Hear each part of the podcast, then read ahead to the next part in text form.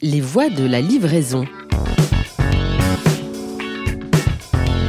Bienvenue dans Les Voies de la livraison, le podcast pour tout savoir sur Colissimo, le leader de la livraison responsable et réussie.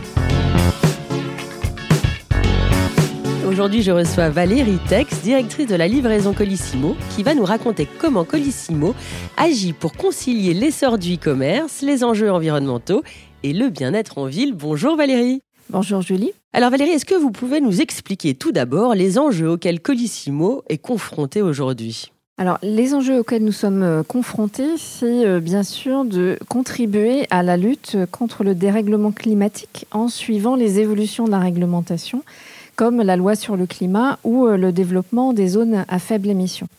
Également, nous sommes confrontés à un enjeu capacitaire avec une augmentation euh, des volumes, puisque euh, la tendance du marché du e-commerce entre 2019 et 2020 a été de plus 32%.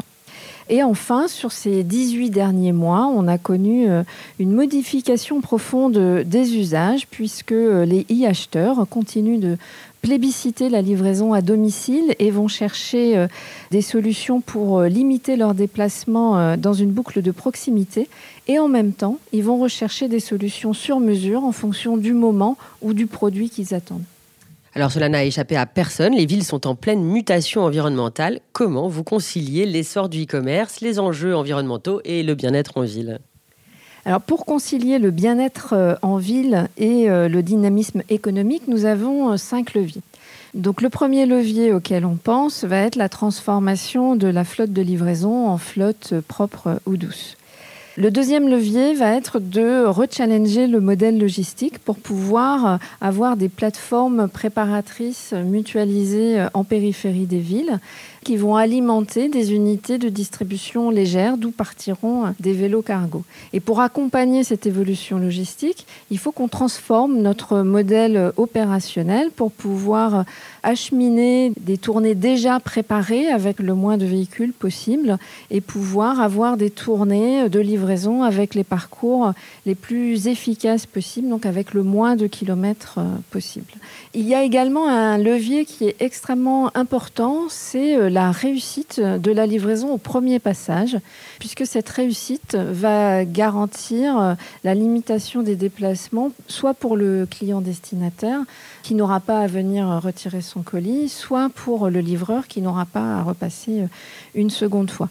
Et pour ce faire, la Poste Colissimo propose des services flex. Donc, euh, après une annonce la veille du prochain passage de livraison, on propose, en cas d'absence du client, des solutions alternatives comme la mise à disposition du colis dans un bureau de poste de proximité ou euh, d'un relais commerçant euh, au choix du destinataire. Et on veut aller encore plus loin euh, dans ces propositions et élargir ce panel de solutions. Et enfin, on peut également, pour améliorer cette réussite de première présentation, avoir un travail sur les emballages en partenariat avec les clients expéditeurs pour avoir des emballages le plus ajustés possible au contenu pour que euh, on puisse mieux livrer en déposant dès la première fois euh, le colis dans la boîte aux lettres et puis pouvoir emporter euh, le plus de colis avec moins de camions. En fait, Valérie, vos clients et les municipalités vous demandent de repenser la livraison dans les villes. Quel impact sur vos infrastructures et votre flotte de véhicules? Alors, l'impact, va être fort sur la flotte de véhicules. Le groupe La Poste a d'ores et déjà la flotte écologique la plus importante euh, d'Europe, avec 36 euh, 000 véhicules euh, électriques. Mais on veut aller encore plus loin et à horizon 2025, l'objectif est de réaliser la livraison 100% en mode propre ou doux, à zéro ou faible émission, dans les 22 métropoles auxquelles on va rajouter 5 zones urbaines spécifiques. En complément de cette évolution euh, de la flotte de livraison, on va euh, développer des espaces de logistique euh, urbains. Il y en a déjà plus d'une dizaine sur l'ensemble du territoire national, que ce soit de Bordeaux, Nice, Strasbourg, en passant par la région parisienne. Et Valérie, pour terminer, un petit mot sur Paris. La demande est forte pour une livraison verte dans la capitale. Comment Colissimo gère cette agglomération? Alors c'est vrai que pour Colissimo, euh, Paris représente 55 000 colis livrés euh, quotidiennement. Le Grand Paris, c'est plus de 80 000 euh, colis. Donc c'est vrai que les enjeux sont forts.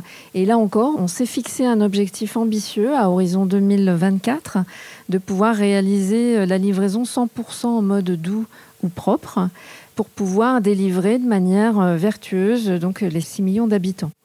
Pour ce faire, on crée là aussi euh, des euh, unités euh, légères, donc des espaces de logistique urbain.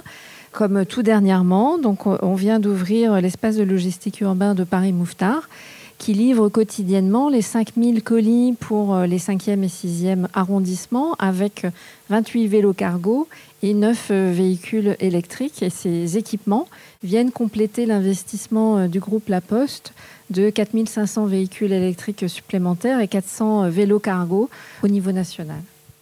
Merci beaucoup Valérie pour cet entretien. Merci Julie. Et à bientôt pour un nouvel épisode Les Voix de la livraison, le podcast qui donne la parole aux experts de Colissimo.